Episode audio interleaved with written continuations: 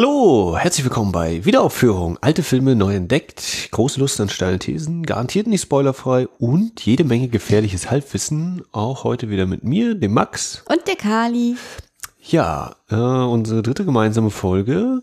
Und heute haben wir eine ziemlich große Frage, die hier im Raum schwebt. Was geschah wirklich mit Baby Jane? Ja, was ist denn mit ihr passiert? Wer Das finden wir gleich raus. Aber ich kann dir einen Hinweis geben. Hier steht, oh Schwester, liebe Schwesterlein mein, wie kommt das Blut in dein Haar hinein? denn? Eine etwas andere Aschenputtel-Story anscheinend. Ja, das äh, verspricht spannend zu werden. ja, ähm, also du hast diesen Film hier angeschleppt.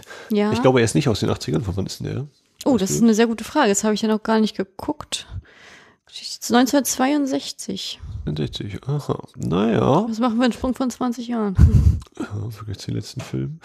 Ähm, ja, warum dieser Film? Was soll das? Was soll das? äh, ja, gute Frage. Ähm, ich würde sagen, wie ich darauf gekommen bin, zum ersten. Und zwar bin ich ein großer Ryan Murphy-Fan und seinen ganzen Serien. Und der hatte ja jetzt, äh, also der, also für diejenigen, die nicht so serienaffin sind, ne, American Horror Story, ich glaube, ich und Gleason sind seine bekanntesten Werke. Das hat er groß froh, äh, gemacht mit American äh, Crime Story. Und die nächste, das nächste Projekt, was jetzt in Startlöchern steht, ist Feud um den Hauptrollen zu Renton und Jessica Lange. Und da geht es einfach darum, äh, in der ersten Staffel, um diesen Konflikt und diese Hassliebe von Betty Davis und Joan Crawford. Und äh, wird genau zu dem Zeitpunkt des Drehs von Was geschah wirklich mit Baby Jane beschrieben. Und da ich so gedacht, aha, was geschah wirklich mit Baby Jane? Was ist denn das? Und, und soll ja richtig, das äh, soll richtig, richtig äh, Catfight in den Kulissen gewesen sein, weil Klatsch und Tratsch bin ich ja immer sehr hellhörig, was die ganze Classic Hollywood angeht. Und von Betty Davis habe ich schon einiges gesehen und weiß äh, auch äh, aus vielen Dokus und äh, auch in dem Film selbst, dass sie nicht gerade äh, Blatt vor den Mund nimmt und dass Joan Crawford ihre große Rivalin da- damals zu der Zeit war, das wusste ich auch, aber ich hatte mit ihr nicht bewusst wirklich was gesehen. Und das äh, da habe ich so gedacht, Mensch, um das mal aufzuholen, nehmen wir jetzt mal die, genau diesen Film. Und da habe ich dann ein bisschen geguckt, wo man den herkriegt und man kriegt ihn nicht wirklich her. Und dann äh, haben wir Gott sei Dank eBay gelegen und dann habe ich äh, Blut und Wasser geschwitzt und mich wirklich hochgeboten, damit ich diesen Film endlich habe und den werden wir heute sichten. Und das wird auch für mich äh, die Erstsichtung sein. Kennst du den Film schon? Oder? Nee, also der, der Titel äh, habe ich schon mal von gehört, aber auch nicht gesehen. Ähm, mit Betty Davis habe ich vielleicht auch mal so ein, zwei Filme. Haben wir noch nicht irgendwas mit der zusammen gesehen? Na, Betty Davis hatten wir mal, ich, äh, Wiegen Lied für eine Leiche. Vielleicht. Ja, ich glaube, die habe ich auch nicht so. Ja, ja, müsste ich auch noch mal gucken, richtig. ja, Ähm, aber nee, genau, auch da wieder relativ äh, unbe also, ja, unbekannt. Wie gesagt, der Titel ist mir irgendwie geläufig. Ich gucke jetzt gerade mal noch, wer hat Henry Farrell. Ah nee, der Ding. Robert Aldrich. Oh, das ist ja mal ein Regisseur, äh, äh, der mir bekannt ist von, oh Gott, das dreckige Dutzend ist Robert Aldrich.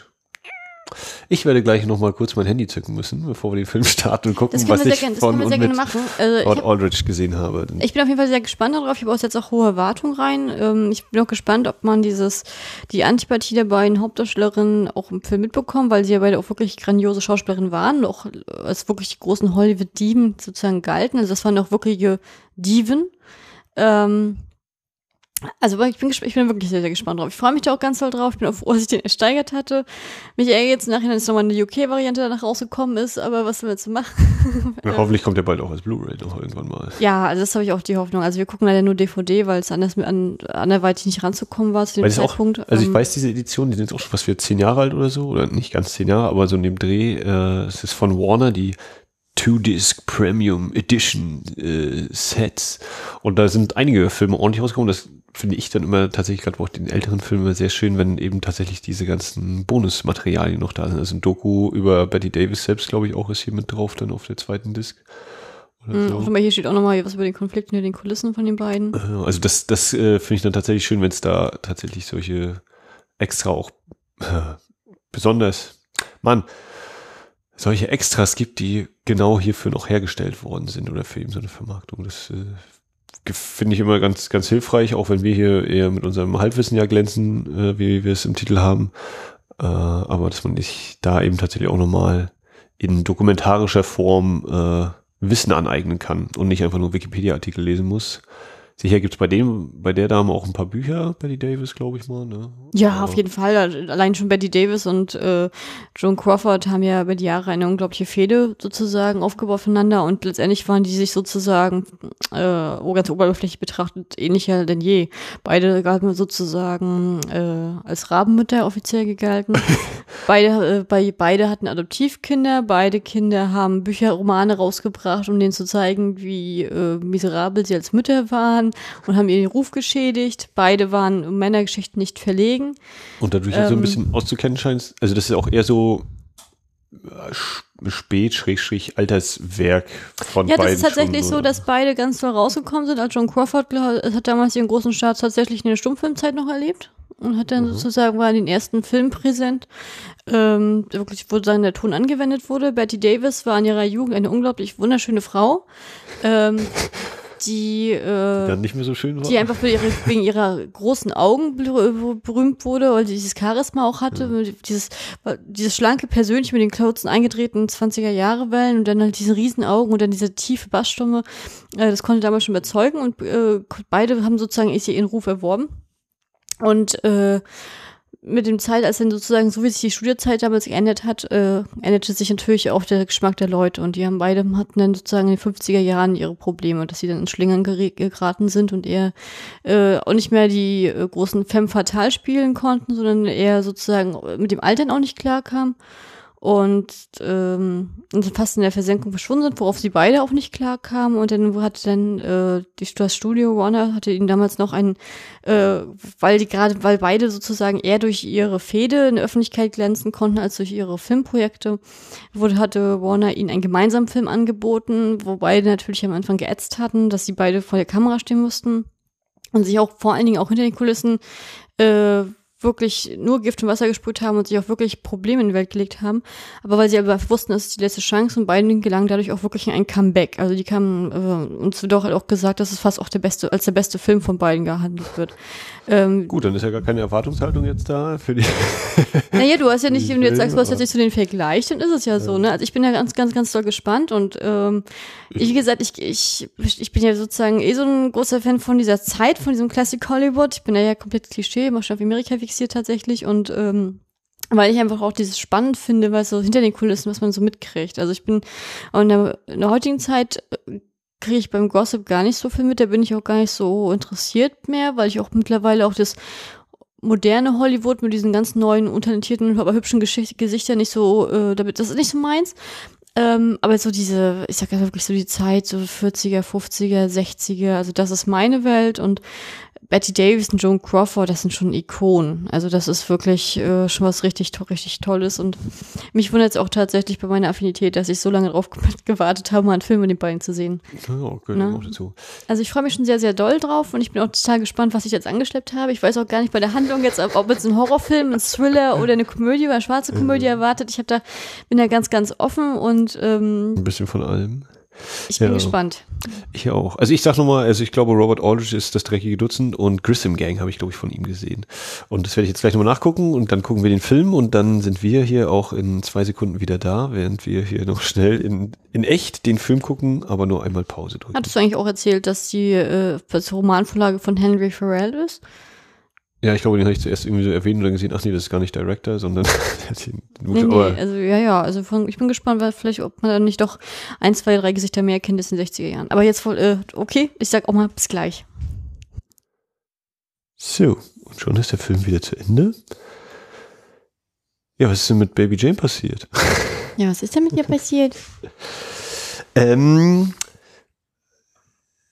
ich sage noch kurz, dass ich recht hatte. Robert Aldrich war das äh, dreckige Dutzend und Grissom Gang. Und wie ich dann noch festgestellt habe, El Perdido, beziehungsweise ich glaube Last Sunset oder so mit Rock Hudson und Kirk Douglas.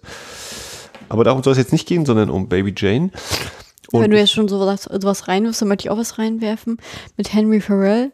Wir hatten ja vorhin angedeutet, hier Wiegen, Wiegenlied für eine Leiche, der war ja auch die Vorlage, sozusagen. oh, Jetzt kannst du gerne weitermachen. Ja, äh, Whatever Happened to Baby Jane hat mich nicht hundertprozentig, oder hat, es hat nicht hundertprozentig Klick gemacht bei mir. Auch wenn ich den Film durchaus sehenswert fand. Äh, Ja. Sag du immer, was, was sind deine ersten Gedanken so äh, nach dem Film, nach der Sichtung? Ja, ich mir eigentlich sehr, äh, mir hat der Film wirklich sehr gut gefallen tatsächlich. Ähm, ich hatte meinen Spaß, ich fand ihn auch sehr kurzweilig, ich fand, der kam mir gar nicht so lange vor. Ich meine, was hat er jetzt gehabt insgesamt? Zwei Stunden zehn ungefähr. 129 Minuten, also kam mir nicht so lang vor. Ähm, weil er kurzweilig erzählt, war auch sehr schön, diesen Dreier-Etappen. Ähm, ich war teilweise auch, also teilweise waren auch richtig schön gruselige Szenen dabei, wo man dachte, uh, war so eine kleine Schreckszene tatsächlich. Ähm, eine gute Schreckszene erkennt man ja, wenn die Katze im eigenen Zimmer aufspringt. Und das war in diesem Fall auch gegeben. Ähm, ansonsten äh, finde ich es auch stark, auch mit dem Make-up und den Kleidern. Und ich fand auch Betty Davis und Joan Crawford in ihr sehr, sehr stark. Ja, also hat mir vom ersten Eindruck her, ich habe ja nun diese riesen Erwartungshaltung gehabt und dachte, naja, da kann man ja eigentlich nur enttäuscht werden. Selten ist es, dass das betroffen wird. Und ähm, nö, also das war auf jeden Fall solide. Ich wurde nicht enttäuscht. Das war jetzt auch kein Film, wo ich dachte, der ist noch besser als erwartet, sondern das war wirklich für mich gute Unterhaltung. Ja, ähm, also ich war ganz am Anfang habe ich so total gedacht, oh, was ist das jetzt? Was geht denn jetzt los, als wir diese weinende Puppe gesehen haben? Also eine der allerersten Einstellungen des Films. Hm. Weiß nicht, ob du die noch ja, im Kopf hast. Also da ja, ich so gedacht, Sinn, ja. hä, jetzt weint die Puppe. Also das war einfach so, wow, what? Und dann habe ich so überlegt, was habe ich denn von dem Robert Aldrich so im Kopf an, an Szenen oder Momenten vielleicht aus den anderen Filmen? Also gerade Grissom Gang, weiß ich noch, ist mir total als der wärmste, der heißeste Film, den ich je gesehen habe in Erinnerung, im Sinne von, da schwitzen alle so dermaßen. Also da, da, da, da spürst du die Hitze auf dem, auf dem Film. Äh, und hier, dadurch habe ich eben gesagt, ja, okay, mal gucken, vielleicht dreht er hier auch irgendwie so ein bisschen wieder an den Reglern in der Hinsicht oder so. Diese weinende Puppe hatte schon, war schon ein sehr beeindruckendes Bild. Äh, ich fand den, den Einstieg auch sehr gelungen, so dieses 1917, 1935, gestern äh, mit diesen drei Zeitebenen. Ja, das hat mir sehr gut gefallen, muss ich auch sagen. Das hat einem auch den Einstieg in den Film unglaublich leicht gemacht, wenn man gleich wusste, wo man steht. Ja, also es war, also war auch wieder sehr gut die Exposition dann gelöst. Ähm, und dann musste ich ganz viel äh, denken, Psycho. Echt? Ich weiß, woran ich denken musste? Shirley Temple. Ich habe nicht einmal, ich habe nicht einmal an Psycho gedacht. Nee, Psycho ähm, wegen äh, dem, dem Rollstuhl oben am anderen Ende der Treppe. Psycho wegen, die Nachbarin heißt Mrs. Bates. Ja. Und ich hatte bei der Musik mehrmals einfach diesen Eindruck, äh, das klingt so ein bisschen wie, ja, das klingt so nach Bernard Herrmann, Psycho-Dinger. Ich habe noch kurz überlegt, aber Psycho ist ja von 1960, ist also davor, das heißt, es könnte theoretisch irgendwie sein, wobei ja, du auch gerade nochmal erwähnt hattest, es gibt ja eine Buchvorlage.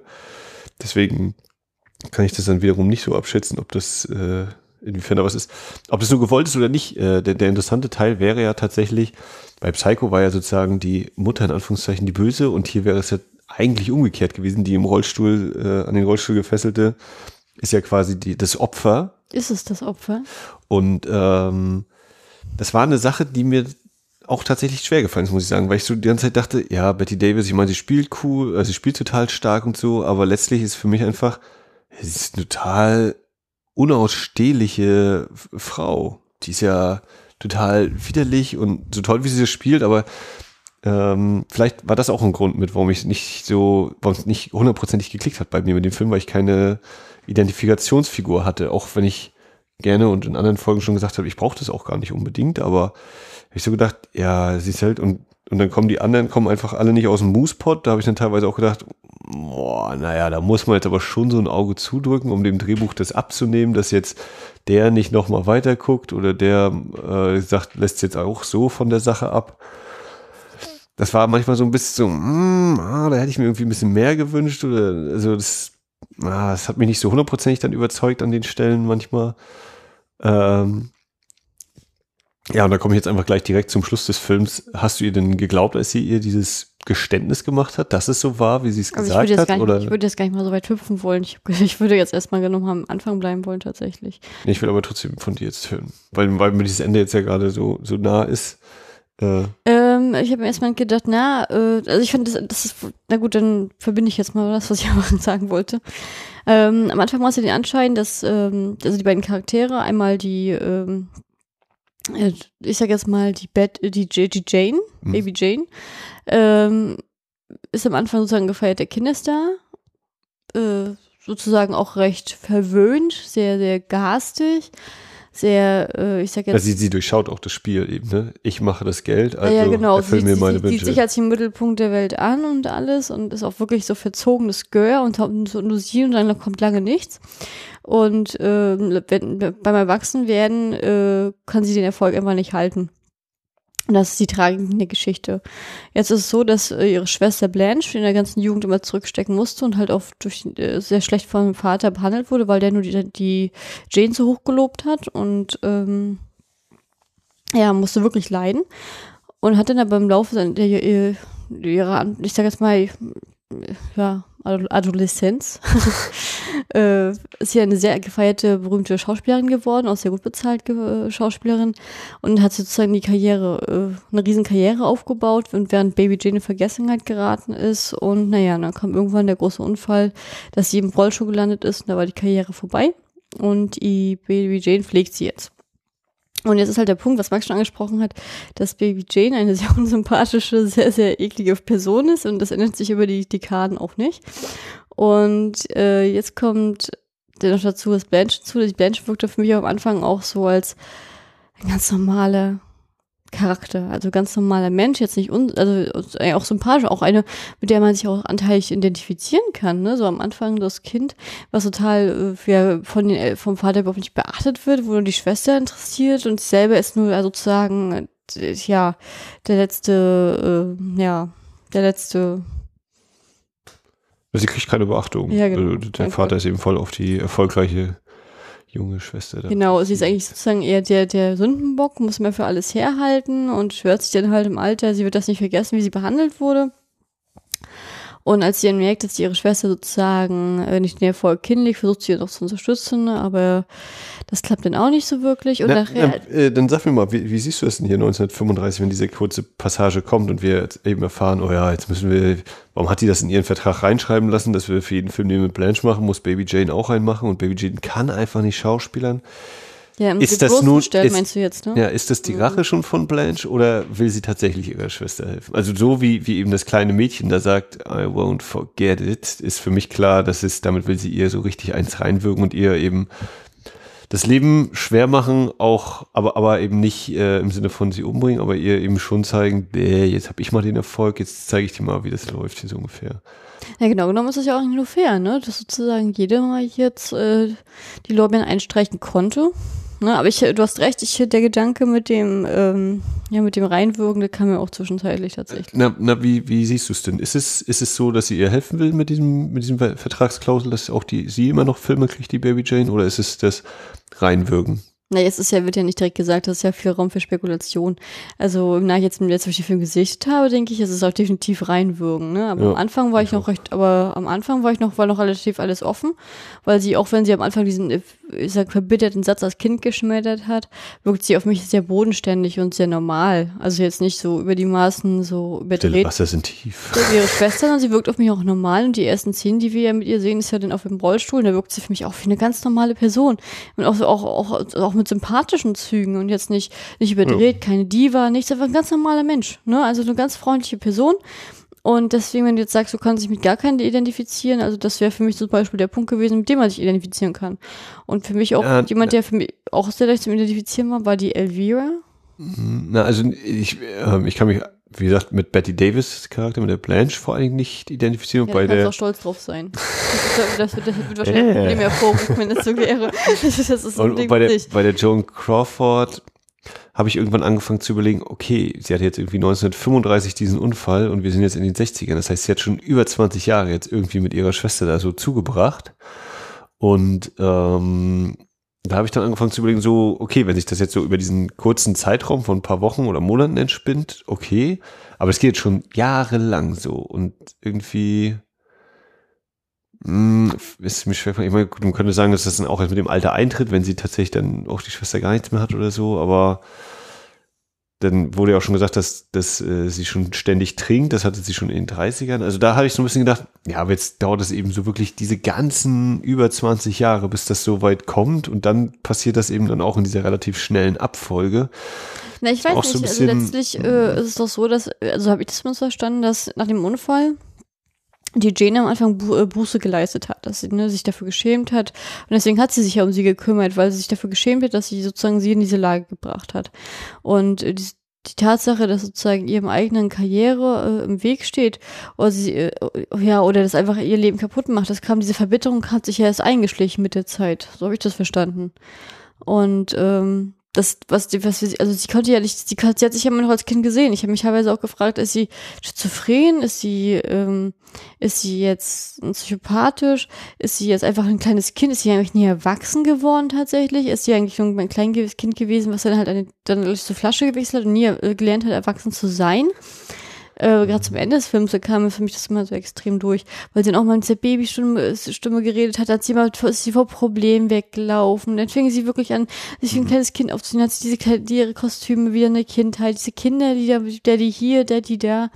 Das wirkte für mich schon so, als wenn sie, das war ein normaler Mensch, also ein normaler Durchschnittsmensch, der versteht doch, dass du aus dem Alter rausgewachsen bist, dass das nicht mehr ankommt, mhm. dass man, wenn du jetzt nochmal Karriere machen möchtest, dann musst du halt was komplett Neues anfangen. Und sie hat ja nun Sie hat sich immer noch, obwohl sie jetzt schon so alte, gealtert und abgehalftert aussah, sagen wir es mal, es ist, man hat ihr das Trinken ja auch angesehen und alles. Äh, ich fand schon, dass sie da äh, sehr schwierig einzuschätzen war. Ich wusste, ich fand sie auch sehr unberechenbar als Charakter. Ich fand, man wusste auch nicht, was nächstes kommt. Also, dass ja. sich noch mal jemand umbringt oder so, das war mir, das hatte ich, habe ich vermutet nachher, nachdem sich ihr Charakter immer weiter zugespitzt hat. Aber prinzipiell äh, war das für mich nicht eindeutig. Deswegen, ich fand zum Beispiel die einzige, die wo ich hatte, na, da weiß man, wo die Reise hingeht, weil sie halt so greifbar war und auch so sympathisch war für mich Blanche. Deswegen fand ich das am Ende am Strand extrem krass. Weil da wusste ich erst nicht, er sagt sie es jetzt, um sie sozusagen sie ein bisschen ruhig zu stellen, jemand hilf mir, ich hol mir Hilfe. Ja. Oder sagt sie es, weil sie denkt, sie stirbt und sie möchte einfach nochmal äh, reines Gewissen schaffen. Mhm. Weißt du, das war für mich auch, oh nein, das war für mich auch offen. Das kann ich mich jetzt auf keine Seite festlegen. Ja. Der hätte es natürlich clever gemacht, dass man es eben nicht sieht, bei wie dieser Unfall oder wer bei dem Unfall nun wie getroffen wird und so, sondern nur die beide natürlich sieht und so und die Puppe, die kaputt geht, auch ein schönes Symbol. Ähm, zu Blanche, nee, zu, zu Baby Jane nochmal. Ähm, also sie hat, hat auf, konnte auf jeden Fall nie, hat es nie verwunden, dass sie nicht mehr diesen Erfolg hat, ganz eindeutig. Die Frage ist natürlich jetzt, äh, welche Perspektive nimmt man ein? Ist man so dieses, naja, das ist eben so, ne? dann hat man als Kinderstar seine Erfolge, aber das ist dann eben mal vorbei. Oder so wie sie wahrscheinlich aufgewachsen ist, versuchen Verständnis für sie zu entwickeln. Im Sinne von, naja, ähm, sie hat eben bis dahin immer alles bekommen, was sie wollte. Und äh, wie soll sie, also wenn du als Kind das immer alles kriegst, wie, wie und dann plötzlich läuft es eben nicht mehr so, damit dann klarzukommen. Das kann ich mir schon vorstellen, dass das sehr schwer ist. Es wird nicht genau gesagt, wie das mit den Eltern ist, mit dem Verlust, ne, wann die mal sterben. Aber der Vater ist auch recht äh, jung gestorben. Ja, auch, ne? also dass, dass das natürlich noch mal eine Rolle spielt, oder gespielt hat. Äh, ja. So. Achso, genau. Und, und ganz, ganz stark fand ich ja auch die Szene, wo sie dann nochmal so anfängt zu singen und, und dann aber sich im Spiegel sieht und so, oh mein Gott, und sozusagen sich vor sich selbst erschreckt und sozusagen die kurz diese äh, Epiphanie, diese Erkenntnis hat, ach du Schande, ich bin ganz schön alt und das aber auch komplett von sich äh, wegschieben will, indem sie die, die Hände eben vors Gesicht schlägt und, und schreit. Und schreit und so. Also, dass sie da eben das vielleicht auch gar nicht wahrhaben möchte. Ne? Also, ja, davon gehe ich dass, mal ganz dass sie, aus, Was sie ja, ja eben ständig wieder von sich schiebt und so. Äh, ja, sie wirkt aber dass, dass sie trotzdem letztlich, sie weiß genau, was sie tut. Also sie. Äh, Bist wenn, du sicher? Ja, ja. Gerade so, wie sie eben die Unterschriften fälscht, wie sie die toten Tiere ihr unterschiebt, äh, nach und nach alle Verbindungen kappt, äh, Telefon, den Buzzer, den, den Knopf hier, den, die, die Klingel und so weiter und so fort. Äh, das ist schon, da, da ist schon ganz, für mich völlig klar, nee, nee, die weiß schon, was sie da tut. Die ist, die, das ist, äh, auch wenn eine Entscheidung vielleicht impulsiv dann an, im Endeffekt getroffen wird, ist das nichts, was, was völlig unüberlegt äh, kommt oder wo sie jetzt nicht wüsste, was die Konsequenzen sind oder so. Also das ist schon, äh, da halte ich sie schon für sehr gerissen und ja, abartig. bösartig. Da denkst du, das war alles Neid? Also nur Neid dahinter oder noch was anderes? Keine Ahnung, ob es nun nur Neid war oder so, das äh, dürfen dann Psychologen analysieren. Ja, die sind jetzt aber nicht im Raum. Ja. ähm, das weiß ich nicht. Da kann ich nur meine Küchenpsychologie spielen lassen. Das spielt bestimmt irgendwie rein, dass sie da auf jeden Fall auch neidisch ist und ihrer oder eben das der Schwester nicht gönnt und sich von, von ihr irgendwie ein bisschen unterdrückt, ein bisschen ausgenutzt, ein bisschen verlacht fühlt irgendwie. Aber ist es nicht so, dass gerade die, äh, die Blanche mehr, äh, mehr Chance auf, Neid hätte? Gerade die ganze, meine ganze Kindheit, da stand ihre Schwester nur sozusagen im Fokus, sowohl familiär als auch finanziell und äh, weil sie erwachsen wird, dann gut, da klatschen nicht mal die Hände ab, ne? Aber ähm, eigentlich ist doch ihre ganze Jugend komplett äh, für ihre Schwester draufgegangen und das ähm, das vergisst man doch nicht. Das ist auch eine, eine ganz tiefe Kerbe. Ja, aber deswegen muss man ja auch nicht, äh, also das muss man ja auch nicht dann Jahre, äh, bis, bis, bis ins hohe Alter einem vorhalten, würde ich dann behaupten. Klar, das, das prägt jemanden und das, das macht wahrscheinlich auch mal fertig und sonst wie. Das ist natürlich jetzt auch leicht gesagt, ne, wenn man das nicht selbst erlebt hat. Ja, Wollen wir so schön spekulieren ja. hier. Ähm, ja. Na, na, gut, du hast jetzt von das Thema aufgebracht, hier mit dem glaubst du das, mit dem, hm. mit, äh, mit dem Ende am äh, mit dem Unfall. Wie, wie, glaubst du das denn? Also, du hast dich jetzt noch gar nicht dazu geäußert. Ich äh, gehe mal davon aus, dass es nicht so ist, aber. Tatsächlich glaube ich's und ich finde es irgendwie, hast du so gedacht, nein, weil das wieder so ein bisschen meine, meine äh, Sichtweise über die beiden äh, Protagonisten natürlich verschiebt, im Sinne von, okay, also sie wollte irgendwie raus aus dem Showbusiness oder also was? Wie war nochmal ihre Begründung? Ja, sie wollte, sie war und hat dann auch diese Neidsache, was wir gerade geklärt hatten, ne, dass sie, sie hat sie gehasst, sie hat äh, die ganze Kindheit war wurde sie scheiße behandelt von der vom Vater und von dem von der Schwester und jetzt ist hat sie selber endlich mal Ruhm und dann ist sie im Fokus auf einer Party und dann wird sie trotzdem noch verlacht dass ihre Schwester sich über sie lustig macht. Und dann vor allen Leuten jetzt endlich, wo sie mal im Fokus steht, dass sie einfach das Gefühl hat, ihre Schwester wird sie nie, wird ihr das nie gönnen. Und das äh, war es einfach, diese Kurzschlussreaktion. So habe ich das empfunden. Ah, ja, ja, ist richtig. Deswegen, das Trauma sitzt tief, mein Herr. Ja, und dann entspinnt sich daraus eben diese jahrelange. Ja, ja, da war, ne, ich meine, da wo hast du, da kann nochmal Liebe gewesen sein, ne? Aber das ist jahrelange her. Ja, nee, ich glaube ihr das, aber irgendwie habe ich dann so gedacht, nee, nein, das möchte ich nicht, dass das so war. ja, ich, ja, es tut mir leid, wenn das, wenn das so weh tut. Ähm, ja, war so. Aber ähm, wie hast du dann den Einstieg empfunden? Jetzt haben wir jetzt hier die Anfang, also jetzt hattest du ja gesagt, das erste Jahr war 1917 oder wann ja. war das, ne? Äh, da war ich, das siehst du ja tatsächlich, tatsächlich denn äh, Blanche mit ihrer Mutter als kleines Mädchen, ich meine, wie alt mag sie sein? Zehn Jahre, zwölf Jahre? Wenn überhaupt, ja. Na, wenn überhaupt an der Seite stehen, während ihre Schwester mit dem Vater den großen Auftritt hat, hier vom großen Publikum, alle Leute stürmen hin, um diese Baby-Doll-Puppe zu kaufen. Ähm, ja, und die, die, diese blonden Haare, dann so eingekräuselt, dann tanzen und singen, das habe ich schon so an, an, an Shirley äh, Temple erinnert. Ne? Das mhm. war ja mhm. nun auch damals in den 20ern so der große Trend. Ne? Wie das kleine Mädel hat dann immer gekannt, die war doch auch im Fokus damals, ne? Die hat doch auch hier nur gesungen und gesungen und getanzt und dann mit Fred Astaire und äh, Gene Kelly und wie dem sie da auf der Bühne stand und hat ja ganze Kinos gefüllt. Damals war Amerika ja nach dieser Unschuld komplett süchtig. ähm, und ich glaube schon, dass der Film diese, dieses Image oder diese Stilrichtung komplett vor als äh, Vorlage genommen hat. Das war für mich auch unverkennbar, weil das war einfach eins zu eins. Ähm, ich weiß, dass Shirley Temple sozusagen auch noch bis zum Ende des Lebens auf kleine Sachen hatte, aber letztendlich hat sie auch ihr Geld als Kind gescheffelt. Jetzt habe ich natürlich die Hoffnung, dass das nicht irgendwie inspiriert ist, dass von ihrer Charakterentwicklung zum Erwachsensein oder einfach eine ein unabhängiger Zufall ist. Aber dazu kann ich nichts sagen, das weiß ich nicht. Ähm, das war ungefähr das, was ich in dieser Epoche gedacht hatte.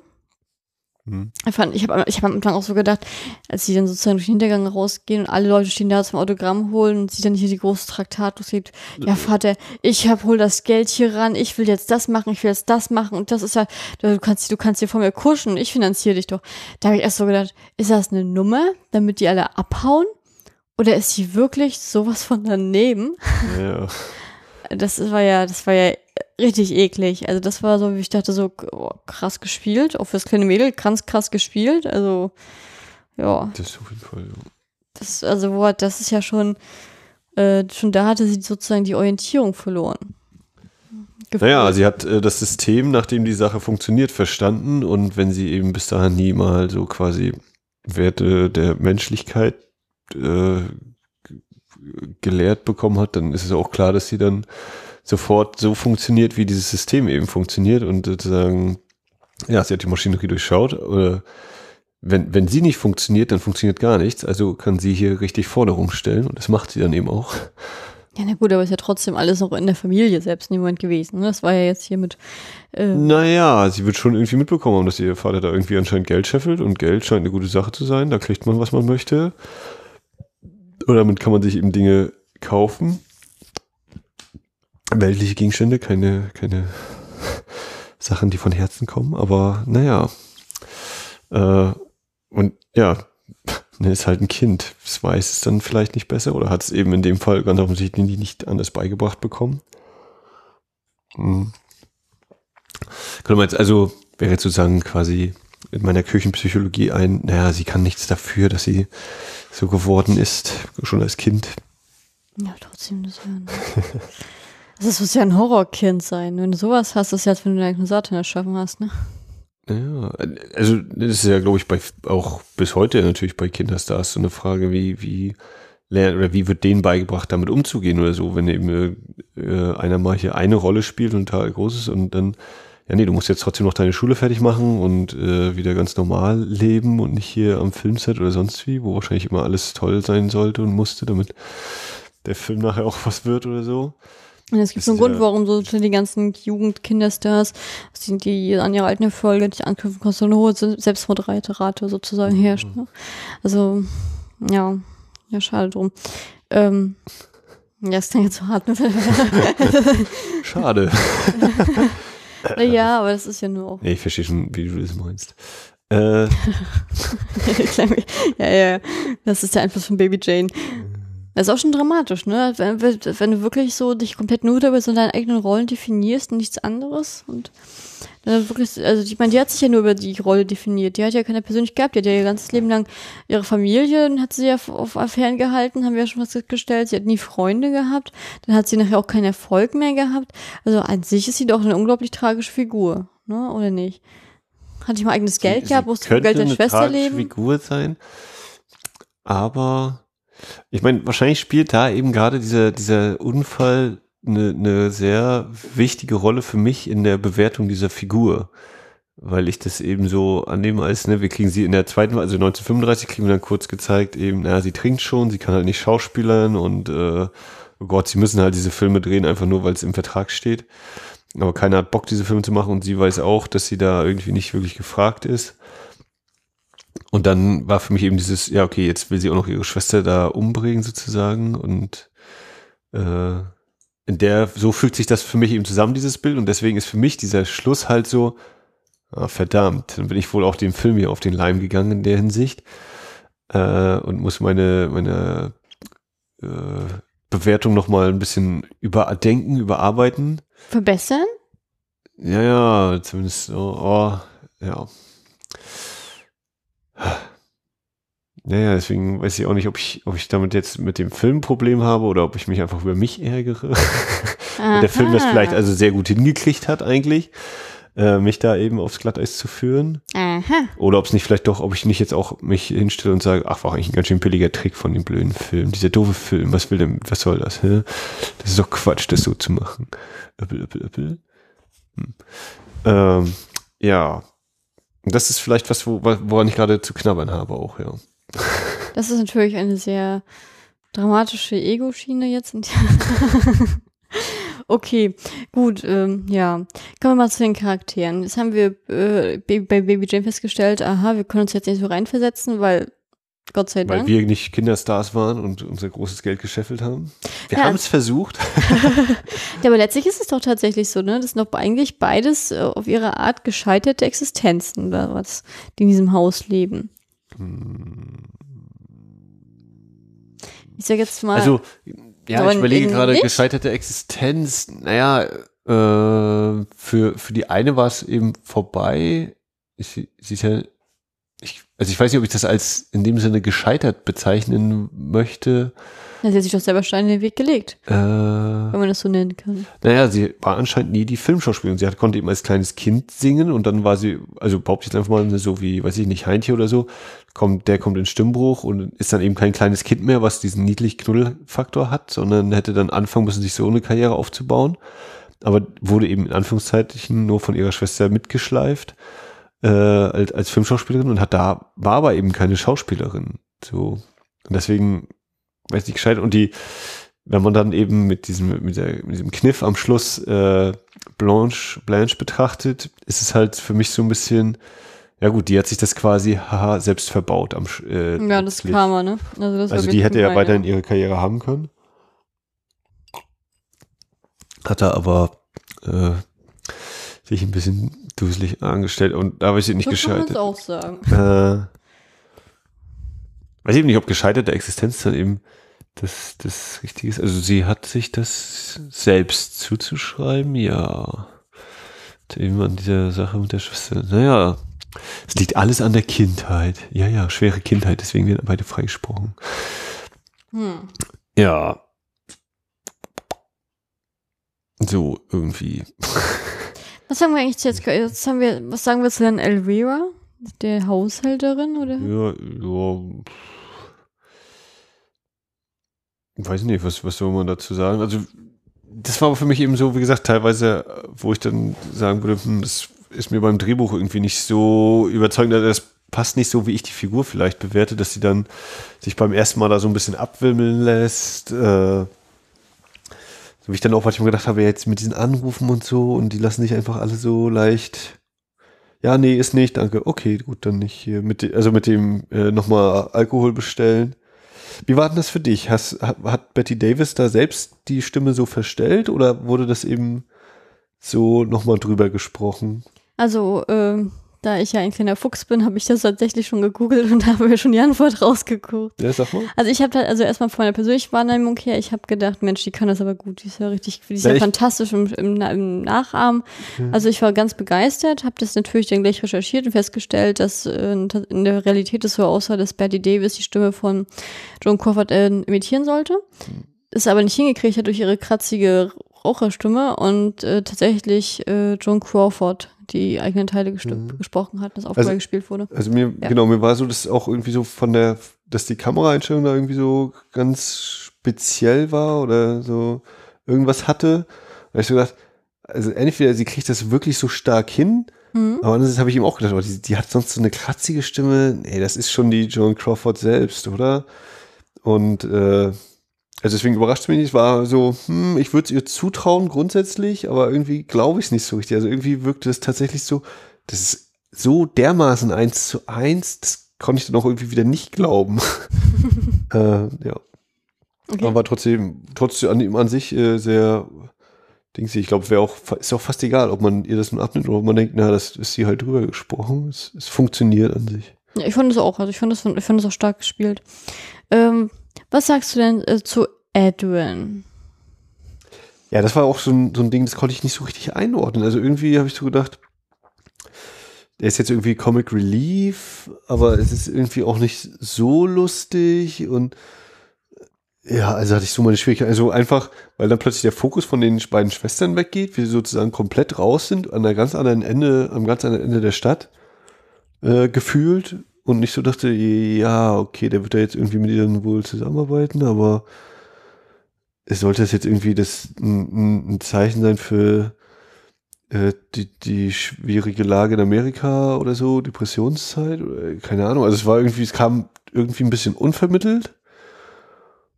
Und ja, ich habe da nicht, nicht so richtig, auch da hast nicht so richtig geklickt, weil ich da irgendwie dachte, ja, aber äh, es war so ein bisschen merkwürdig, konnte ich nicht so richtig einordnen. Das, weiß ich nicht, wie ging's dir denn mit dem? Ja, ich konnte den am Anfang nicht, ich wusste am Anfang nicht, wo die Reise hingeht, muss ich ehrlich sagen.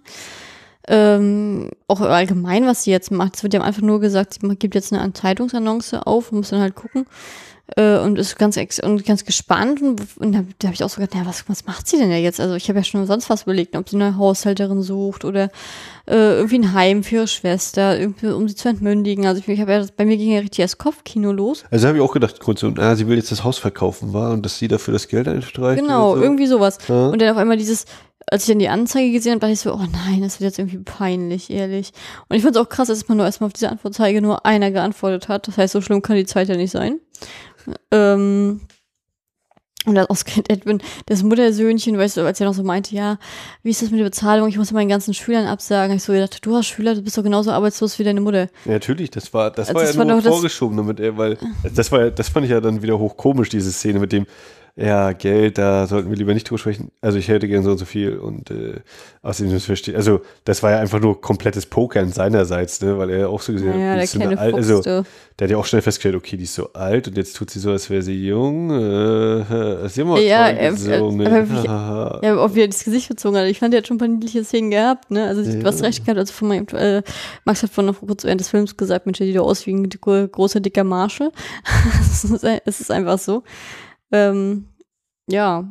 Ich fand ihn eigentlich ganz cool. Ich habe also ein bisschen Angst gehabt, halt, weil ich um den, weil ich jetzt dachte, na, muss der, muss der Junge leiden oder was passiert denn da jetzt noch? Ähm, der ist ja wirklich glimpflich davongekommen, ne? Also, der hat ja nun, ja, also das war ja eigentlich nur. Hat er überhaupt was gesagt? Jetzt ja nur, der ist nachher zum, als er entdeckte, dass äh, sie ihre Schwester da gefangen hält, da ist er doch nur, ist er doch nicht zur Polizei, der ist er doch in den Liquor, in den Liquor Store. Da hat er sich doch äh, Schnaps gekauft. Na, ist, das eine Auto hat nicht angehalten, dann ist er in den Laden rein. Und dann war er auch irgendwie fertig, ne? Ja. Und nächsten Tag gab es zwar einen Zeugen, aber ich habe das nicht so verstanden, dass er das war, weil es um das Auto ging. Ja, an dem, in der Hinsicht fand ich auch dann irgendwie die, diese Mrs. Bates-Rolle lief für mich auch so minimal ins Leere. Oder habe ich gedacht, da kommt irgendwie noch mehr so ein Aufhänger im Sinne von, ja, die, die hilft dir dann doch irgendwie oder kommt dann halt unter die Rede eins von Ich habe beiden. das auch nicht verstanden tatsächlich, um jetzt mal auch mal auf mich auf deine Seite zu stellen. Ich habe nicht verstanden, wenn sie so in der misslichen Lage ist, warum die nicht einfach mal aus dem Fenster brüllt. Die hat doch eine Stimme. Das, das, ja, das, habe ich auch so, okay, die soll irgendwie geschwächt sein, ja. Aber ich meine, die Aber Stimme wird sie ja wohl noch haben. Also das habe ich ja. nicht verstanden. Ich denke so, mein Gott, verhungerst du eher, ehe du mal hier was für irgendwie mal rummeckerst oder was. sie da nur einmal irgendwie dieses Please help me, wo ich so dachte, ja, das hat jetzt 30 Zentimeter vor dem Fenster, hat das vielleicht jemand gehört, aber nicht äh, fünf Meter quer rüber zur anderen Seite des Gartens. Und von die andere, der ständig im Garten abgehangen, ne? Also das wäre ja, naja, aber ich meine, Ja. auch, äh, also das habe ich, das habe ich wirklich nicht verstanden. Da habe ich so gedacht, naja, gut, dann ist es so, ich nehme das jetzt mal so hin, aber ich meine ganz ehrlich, ne, was hat sie denn so für so Frühstück? Hat sie ihren Vogel ge- hingelegt gekriegt, den hat sie jetzt nicht, sich nicht getraut zu essen, da kam zur Hauptspeise, die Hauptspeise diese Ratte. Ich gehe mal stark davon aus, weil ihre Schwester da einen äh, an der Klatsche hat und durchgedreht war, dass sie in den Tagen, wo sie da einfach komplett geknebelt und gefesselt war, dass sie dann ausgehungert war. Äh, Da auf jeden Fall, da habe ich auch so gedacht, also viel mehr äh, quälen geht ja fast gar nicht. Das war ja. Äh, und wenn man dann anfängt, über gewisse Sachen da nachzudenken, zum Beispiel, äh, ja, sie wird ja trotzdem irgendwie mal aufs Klo müssen oder so, aber das, äh, Ja, vielleicht hat sie sich auch in die Hose gemacht. Was willst du machen, wenn du Ja, krank genau. wirst? ich glaube nicht, dass da irgendwelche Chancen von Seiten ihrer Schwester waren, dass sie sie da nochmal losgebunden hat oder so oder ihr Toilette, zur Toilette geholfen hätte. Ähm, kurz bevor wir den Film geguckt haben, hab ich noch mal, ge- hatte ich ja nochmal geschaut, da stand auch drin, ja, dass der Film als Gothic Horror gehandelt wird, vom Genre her. Äh, kannst du was unterschreiben? Also, In meiner, äh, in meiner ganz persönlichen ungefähren Einordnung, was, wie ich Gothic Horror sehe, äh, Ja. nein. nein. Äh, ich gebe zu, dass ich bei manchen äh, Szenen so dachte, oh nein, das kann ich nicht angucken. Und zwar sowohl einmal eben diese kleine Puppe, diese Baby Jane Puppe, die ich, also ne, Puppen sind allgemein grässlich. Äh, aber dann eben teilweise auch eben so das Make-up von, von äh, Betty Davis. Da habe ich schon ein paar Mal so gedacht, oh ja, der, das möchte ich aber jetzt nicht hier, dass sie mir im Flur entgegenkommt, wenn kein Licht ist oder so. Also die sah halt wirklich schon aus mit diesem komplett weiß, sollte eben wie das Mädchen aussehen, aber wirkte teilweise auch wie so ein Geist, finde ich, dadurch. also ich die Stelle Das ist nicht, nicht, gemein klingen, wenn ich das jetzt sage. Aber ich finde, dass Patty Davis allgemein im Alter sehr unglaublich gruselig aussah. Auch wieder hier ein Klischeebild von den alten Dieben, die sozusagen im Alter sich extrem äh, äh, geschminkt haben und versucht, äh, haben, ja, versucht haben, attraktiv zu bleiben und dementsprechend dann auch 5 cm Schminke drauf hatten und dementsprechend nur gruselig aussahen. Oh, ja, und äh, das trifft bei den beiden auch zu. Ich hatte auch nochmal gelesen, als ich jetzt hier bei der Ryan Murphy-Serie ähm, bei den Making-of bisschen reingeschluschert hatte äh, mit Feud, ähm, dass ja auch wegen dem, äh, na, geh mal weg, äh, dass es da auch richtig Streit um das Make-up tatsächlich ging, ne? weil ja eigentlich beide diese abgehalfterten ehemaligen Schauspielerinnen darstellen sollten, die beide aus dem Showbiz raus sind. Und Betty Davis hat dann damals gesagt, ja, ich mach die, ich mach die Rolle dann auch wirklich mit Bravour, dann klatscht mir ordentlich was rein und trage dick auf, ich trage auch die Perücke und alles, ich, ich werde darin aufgehen. Und Joan Crawford als alte Diva, die dann gesagt, nee, also ich muss schon, ich möchte schon meine Schönheit nicht verlieren. Ne? Ich habe ja nicht mein Leben lang gepflegt, damit ich so aussehe, damit ich mich jetzt hässlich machen lasse. Und hat sich, und hat sich dann halt geweigert, ähm, ja, sich da irgendwie großartig Schminke auftragen zu lassen, weswegen sie auch halt so normal bzw. schön wirkt tatsächlich. Ähm, und das war damals auch ein riesengroßer Streitpunkt am Set, wo dann halt auch Betty Davis damals durchgedreht ist und gesagt hat, na Mensch, du alte Diva, du. oh. Also das äh, fand ich auch noch ganz witzig. Also ich meine, es gibt ja einen Grund, warum man daraufhin auch eine Serie drehen kann. Es gibt ja auch ein richtiges Buch auch über die ganzen, über den Dreh selbst mhm. von externen geschrieben. Ja. Habe ich auch schon mal überlegt, ob ich mir das mal zulege, aber ich weiß jetzt nicht, ob ich denn doch so klatsch und tratschsüchtig bin. Aber naja. Wie, wie war das denn eigentlich für dich überraschend, dass es das auch in Schwarz-Weiß war, der Film? Nö, ich habe es erwartet. Also ich, ich weiß, dass es eine, zu einer Zeit gedreht wurde, wo es nicht mehr notwendig war. Mhm. Aber ich finde auch, dass ich glaube auch, dass der in, ähm, in, Farbe nicht so gut gewirkt hätte. Aber das denke ich ja meistens eh. Also, mhm. Das denke ich meistens, dass ich bei Krimis und bei Horrorfilmen, bei Psychothrillern immer das Schwarz-Weiß da immer besser wirkt. Ähm, Nee, ich habe jetzt auch mal nachgedacht. Ich, ich, du kennst mich ja immer, wenn ich einen Film äh, sehe und das sehe ich schwarz-weiß, im ersten Moment denke ich mal, juhu. Und nehme das auch mal so für bare Münze. Und ich bin auch ganz froh, dass ich den nicht in Farbe gesehen habe, weil ich glaube, dann hätte Betty Davis richtig eklig ausgesehen. weil die hat ja nur wirklich ordentlich Lack in der, in der Gusche gehabt. Also ich glaube natürlich, dass es auch ein ganz bewusster Rückgriff war, um irgendwie auch auf diese Zeiten anzuspielen noch irgendwie, also auf die vergangenen Zeiten. Ich fand es auch ganz stark, dass sie tatsächlich ja echte Filme sozusagen im Rückblick gezeigt haben von beiden. Ja. Also in den Film waren sie ja wirklich jung. Das war ja wirklich aus den 20er, 30er Jahren. Ich habe mich auch tatsächlich ein bisschen geärgert, dass es nicht nochmal im Abspann stand, welche Filme dafür von sind. Na gut, das kriegt man ja auch anderweitig ganz leicht drauf. Ja, ich aber da nochmal noch nachgucken. Ach, das wird so Ach ja, wenn du möchtest, dann äh, opfer ich mich. Na, nichtsdestotrotz, aber das äh, stimmt schon, ja, das war interessant. Und dann auch eben so diese, diese Entwicklung im Sinne von, ja, und jetzt äh, kriegt sie diese, eigentlich schreiben mir ganz viele Leute jetzt Briefe und, und also Fanpost, weil sie die sie jetzt wiederentdecken sozusagen im Fernsehen, weil jetzt da äh, die Ausstrahlungen laufen endlich von diesen Filmen, bei denen sie früher im Kino waren. Ja, das neue Medium halt, ne? Auch das ist ja so ein Kommentar da auf die Zeit. Ja, ich fand es immer auch stark. Also, dass es nochmal so eingeblendet wurde, das hat mir auch gefallen, muss ich sagen. Ja. Äh, also, überlege gerade, was ich jetzt noch so hätte. Ich finde auch, ähm, also Joan Crawford hat auch ein sehr ausdrucksstarkes Gesicht. Ich fand die auch total hübsch. Also ich fand die auch so, ich ja. meine, die war jetzt Mitte 50, als der Film gedreht wurde. Also ich fand die. Ich meine, es kommt vielleicht auch, auch durch den Kontrast, da ich dass Betty Davis so äh, extrem überzeichnet auch aussah. Ja gut, aber ich weiß ja trotzdem, was ich hübsch finde, also wen ich hübsch finde und wen ja. ich nicht hübsch finde. Und ich fand sie wirklich sehr hübsch. Und die hat ja auch auf sich geachtet, ne? so ist ja nicht. Das kommt ja nicht von ungefähr. Also hat mir sehr gut gefallen. Ich bin auch sehr neugierig, würde auch gerne ein paar andere Filme noch von ihr sichten. Also die hat mir auch vom Schauspieler auch schon sehr gut gefallen dass ich, äh, wie ich schon mal gesagt hatte, ich bin ja Mensch, ich gehe ja mal extrem mal Schauspielern. Und ja, der Bluthund hat die Lunte gerochen. ähm, ich werde mich da auf jeden Fall nochmal schlau machen und werde mich auch weiter mit, äh, mit äh, Miss Crawford beschäftigen. Davon gehe ich ganz stark aus. Ähm, bei Betty Davis zum Beispiel ist es so, dass ich von vornherein wusste, dass es mir gefällt, weil ich Betty Davis als Schauspielerin sowieso sehr gerne mag. Das war für mich jetzt keine Überraschung, die hat mich schon an, an anderen Stellen überzeugt.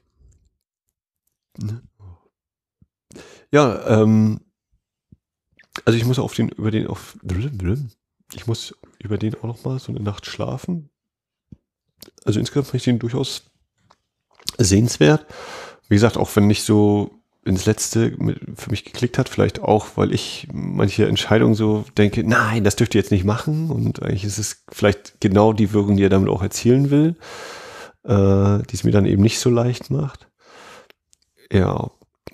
Äh, das wäre soweit, glaube ich, das von meiner Seite. Ich weiß nicht, ob du noch jetzt irgendwie was ganz Wichtiges hast oder was hast, worüber du unbedingt noch besprechen möchtest? Ich würde dich auf jeden Fall fragen wollen nochmal, ähm, kannst du jetzt, bevor ich jetzt den Film angeschleppt habe, sozusagen, den Film, hast du schon mal davon was gehört gehabt? Also den, also was den, den Filmtitel, eigentlich? Der, ich, eigentlich nur der Filmtitel und äh, was jetzt so auch quasi möglicherweise reale Vorbilder zwischen den beiden der Hauptdarsteller und sowas angeht, keine, hatte ich, hätte ich nichts gewusst. Das war mir alles unbekannt und frage mich, das habe ich mich tatsächlich noch so ein paar Mal gefragt, wenn man tatsächlich eben so die Filmografie von, von den beiden auch gesehen hat, tatsächlich, ob und wie viel das dann nochmal äh, mehr Spaß bringt in dem Film.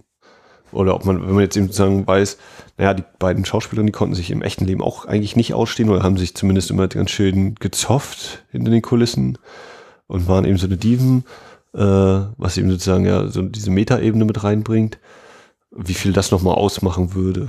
Ich finde, wenn man so was ich in diese Materie reinliest, dann kommt man so auf richtig lustige Storys so zu, zu sprechen. Also ich finde das, was ich zum Beispiel total musste, wo ich wirklich grinsen musste, war zu diesem Zeitpunkt, als der Film gedreht wurde, war Joan Crawford mit dem Vorsitzenden von Pepsi verheiratet. Pepsi USA. Und am Set hat dann äh, Betty Davis erstmal ein aus eigenen Kräften finanzierten Coca-Cola-Automat aufstellen lassen. Also einfach nur, um ja. sie zu ärgern, worauf sie sich extrem geärgert hat und sich zwei Tage lang in ihre Kabine eingeschlossen hat. Also das, das fand ich, äh, nee, das sind halt solche Sachen, wo man, na gut, das können wir unser eine nicht nachvollziehen, aber das fand ich halt schon wieder witzig. Das hat schon wieder was gehabt, wo ich dachte, naja, wenigstens war sie kreativ, ne? Wenn sie sich schon ärgern wollte, dann hat sie sich auch angestrengt, ne? Also, ähm, ja, weiß ich nicht, also solche Sachen fand ich ganz stark. Und ich finde allgemein so, wenn man das so in die alte, ins Classic Hollywood-Ära reinguckt, da ist es ja auch tatsächlich so, dass du halt da ganz viel Fäden oder Disharmonie tatsächlich noch findest. Ich weiß nicht, ob das neuerdings halt nicht mehr so aufgepusht wird oder dass es damals einfach so aufgepusht wurde. Ich weiß gar nicht, äh, wie da die Verhältnisse überhaupt sein könnten. Aber ich habe das ja damals schon mal so gelesen hier mit äh, Olivia de Havilland und äh, Joan Fontaine, die ja auch Schwestern waren und sich äh, von Anfang bis Ende komplett gehasst haben.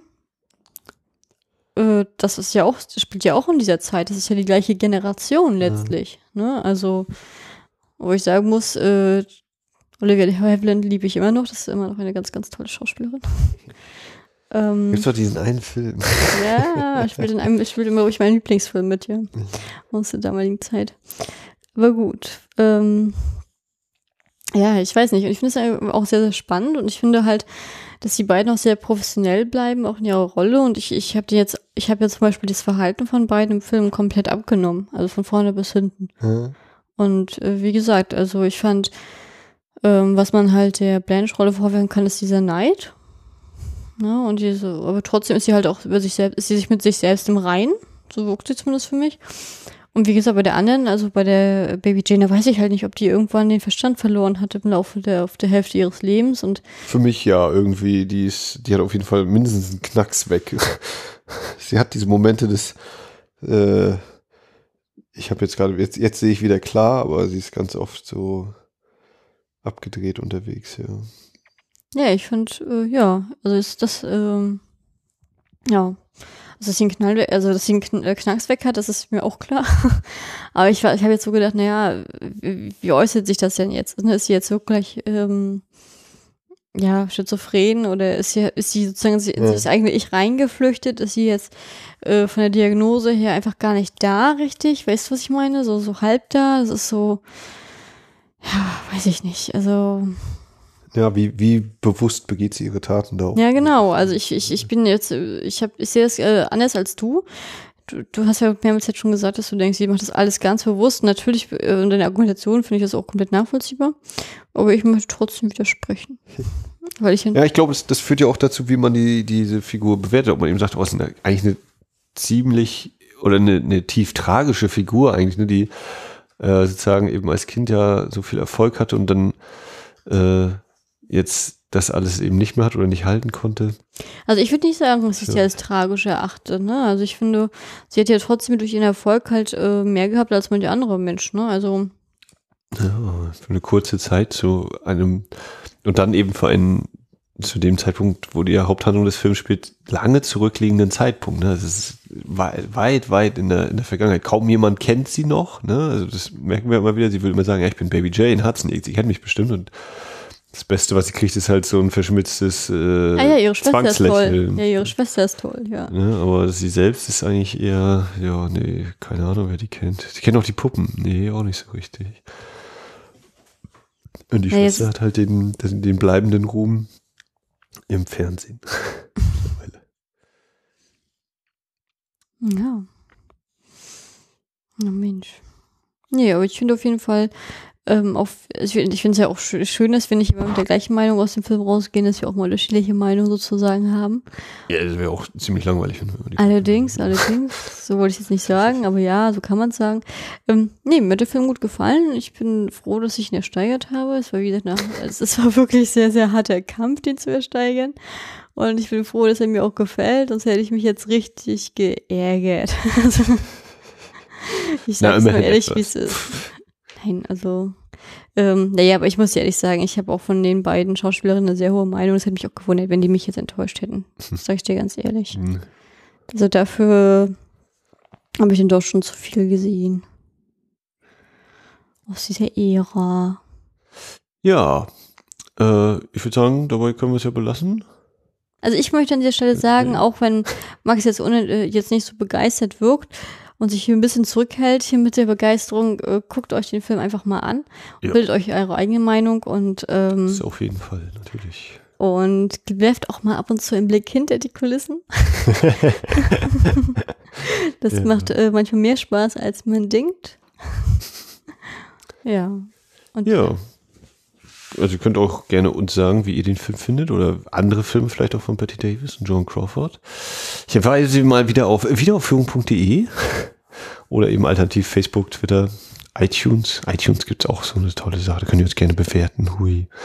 Ähm, ja, aber so viel zu Betty Davis und Joan Crawford als Baby Jane und Blanche Hudson in Whatever Happened to Baby Jane.